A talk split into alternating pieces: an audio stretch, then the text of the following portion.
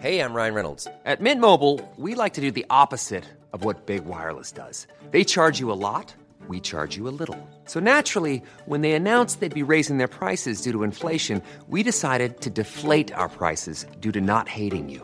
That's right. We're cutting the price of Mint Unlimited from $30 a month to just $15 a month. Give it a try at mintmobile.com slash switch. $45 upfront for three months plus taxes and fees. Promo rate for new customers for limited time. Unlimited more than 40 gigabytes per month. Slows. Full terms at mintmobile.com.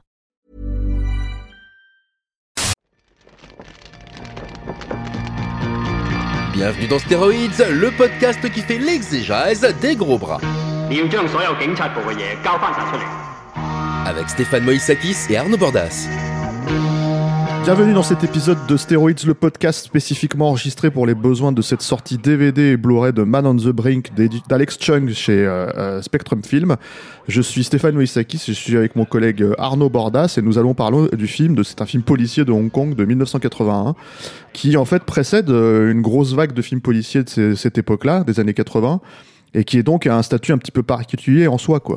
Ouais, ouais, N'est-ce pas Arnaud? Tout à fait. Bonjour Stéphane. Euh, donc euh, oui, c'est déjà un, polar euh, marquant dans l'histoire du, cinéma hongkongais, mais c'est aussi un, film qui fait partie de ce qu'on a appelé la, nouvelle vague hongkongaise. hein.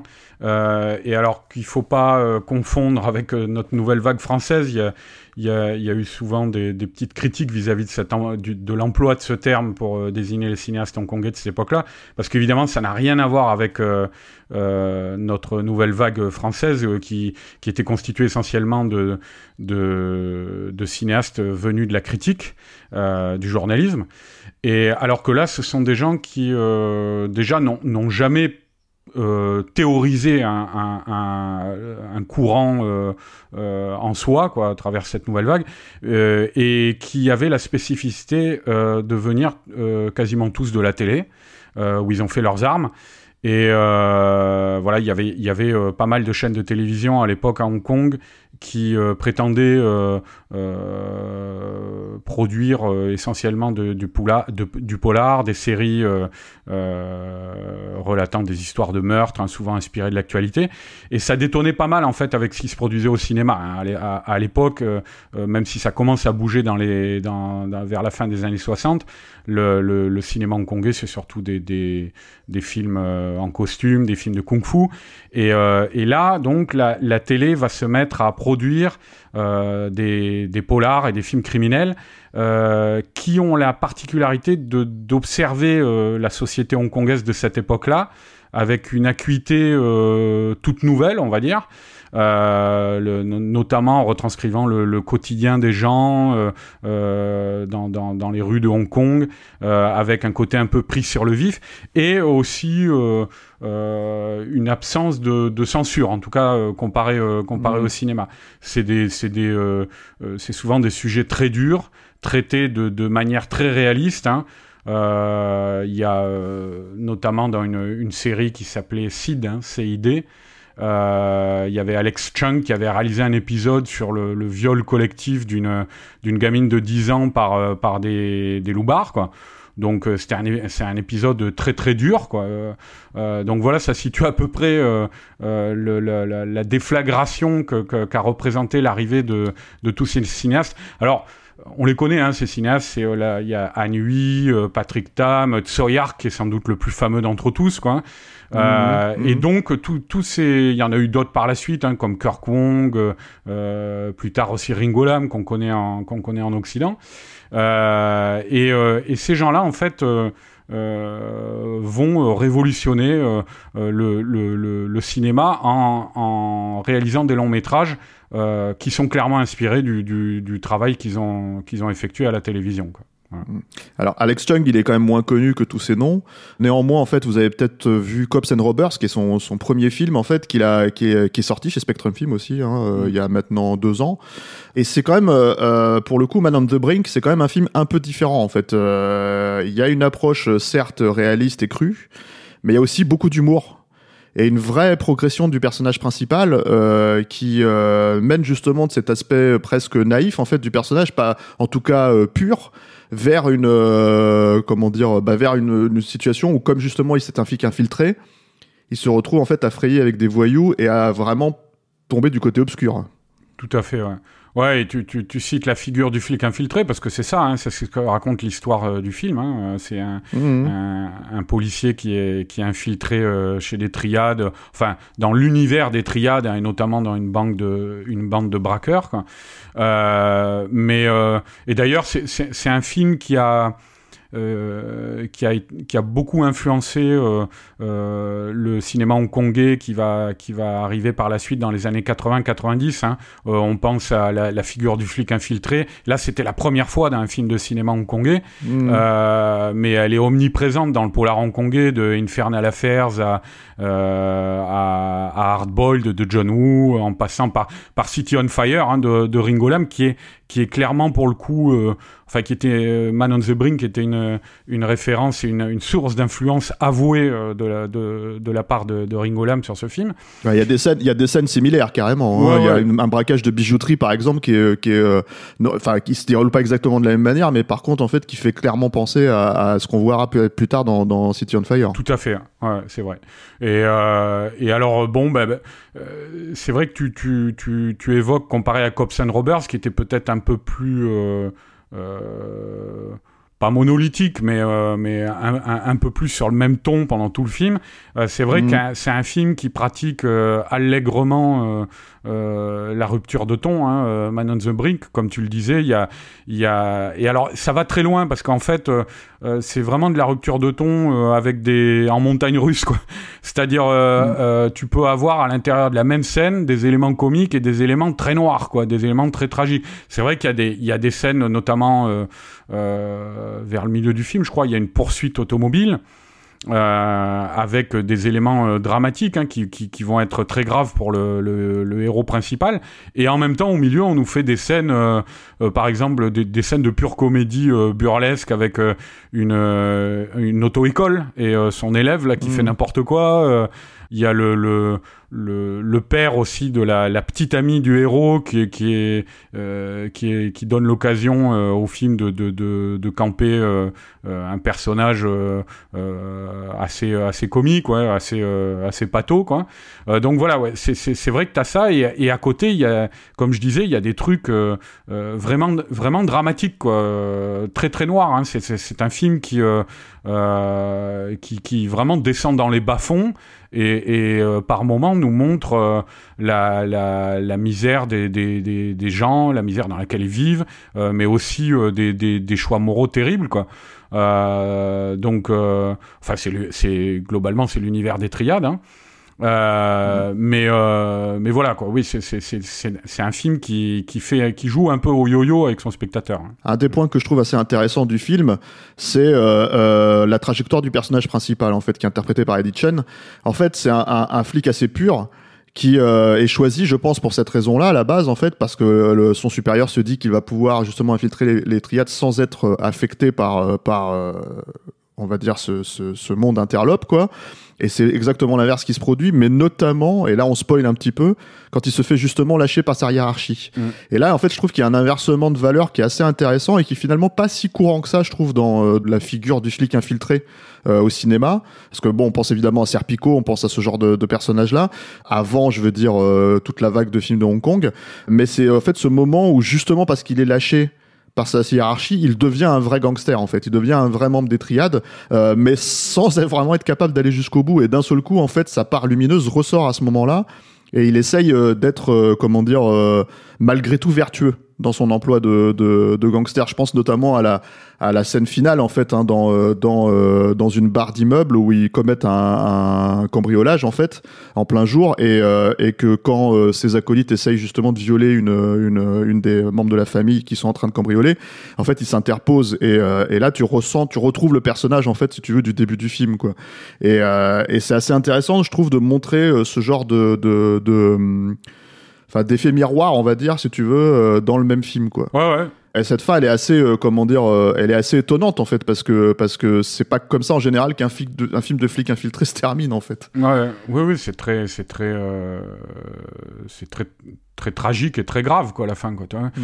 Donc effectivement, il y a, y a cette scène qui est, qui est quasiment une, euh, enfin, qui, qui est une scène d'émeute hein, à la fin, quoi, de, de dans cette barre d'immeuble. Euh, c'est, c'est assez étonnant cette scène parce qu'en plus.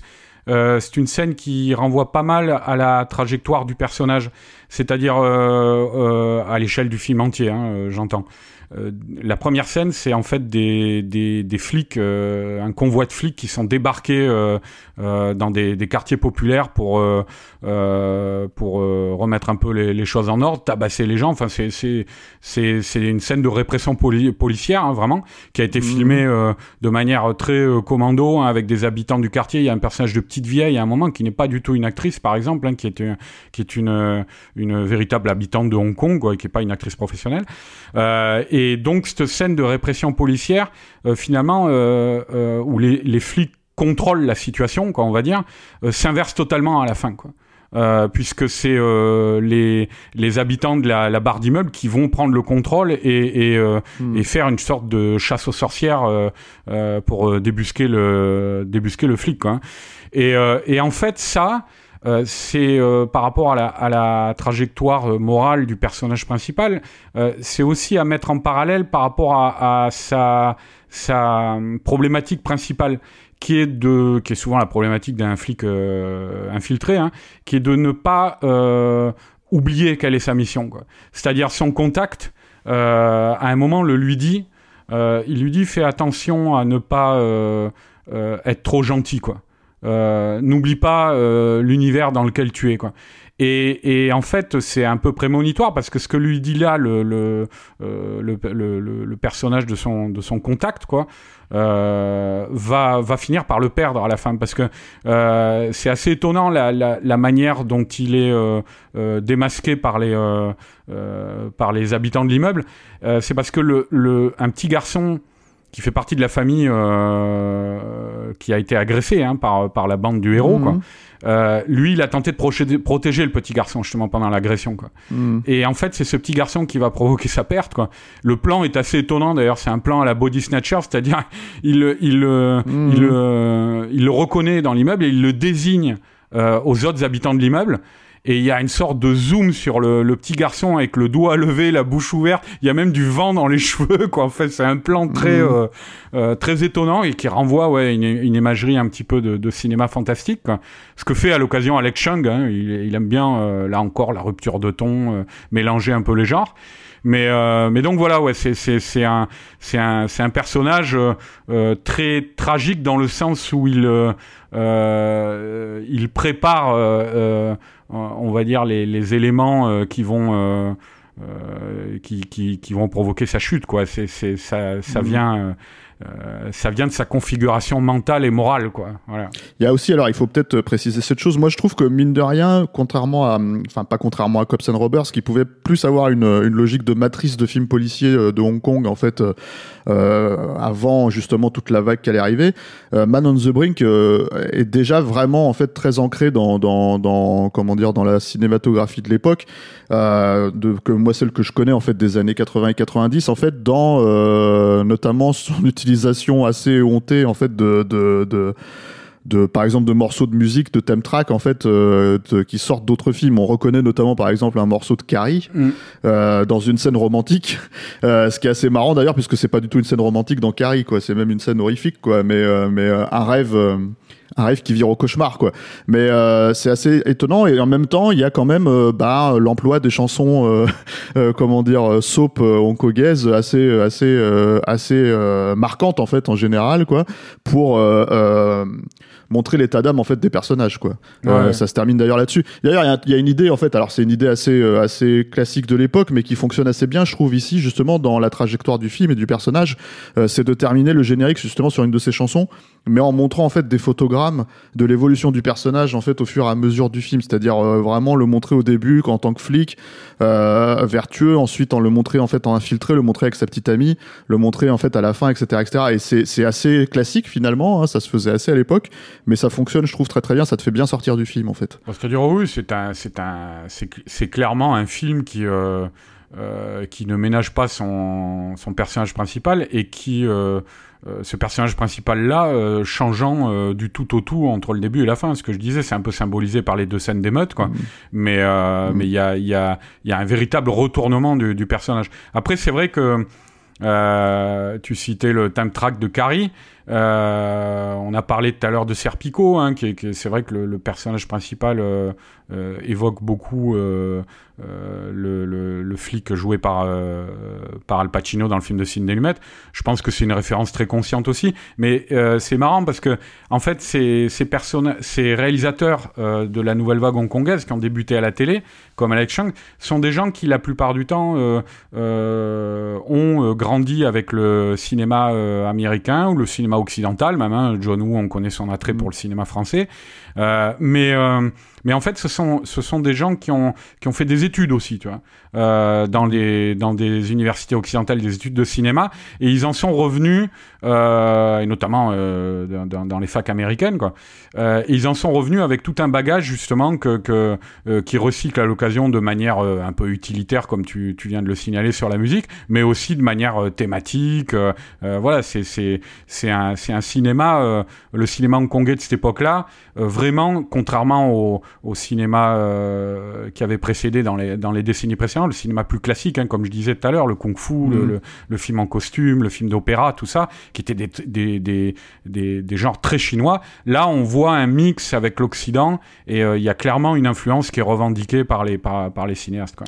Oui, alors après, ça reste, euh, et ça, je pense que peut-être on peut terminer là-dessus, ça reste un film de Hong Kong pur jus, quoi. C'est-à-dire Totalement. vraiment, alors tu parlais de la rupture, tu parlais de la rupture de ton, euh, je pense aussi notamment parce que il y a cet aspect, euh, moi je dirais plus que réaliste, je dirais un aspect cru. C'est-à-dire euh, vraiment, mais dans tous les sens du terme. C'est-à-dire que la violence est crue, de la même manière que euh, euh, finalement l'humour est pas gras, mais en tout cas euh, très appuyé, quoi. Donc du coup, en fait, c'est vraiment une manière d'aller très très loin dans, dans, dans, dans la façon de représenter son sujet.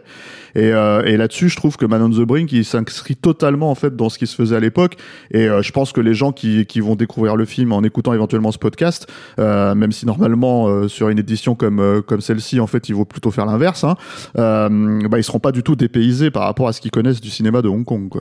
Non, et- et- évidemment, même si ça, ça restera pour la plupart des gens, je pense, une belle découverte, hein, parce que c'est vrai que Mhm. c'est, contrairement à d'autres cinéastes, euh, Alex Chung, euh, euh, alors tant mieux, Spectrum Film ressort ses films maintenant, mais c'est un réalisateur qui a été pendant longtemps oublié, et, Mhm. en tout cas en Mhm. Occident, et qui était très, ses films étaient très difficiles à voir.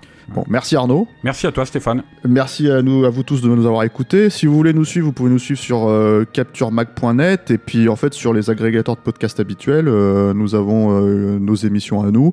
Les mots-clés sont Capture Mag. Merci à vous. Merci Alain, merci à la technique qui s'est occupée de, monter ce podcast. Et euh, à, la, prochaine.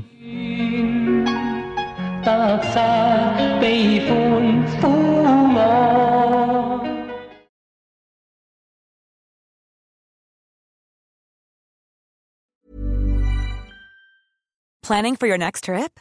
Elevate your travel style with Quince. Quince has all the jet setting essentials you'll want for your next getaway, like European linen, premium luggage options, buttery soft Italian leather bags, and so much more. And is all priced at 50 to 80% less than similar brands. Plus, Quince only works with factories that use safe and ethical manufacturing practices. Pack your bags with high-quality essentials you'll be wearing for vacations to come with Quince. Go to quince.com slash pack for free shipping and 365-day returns.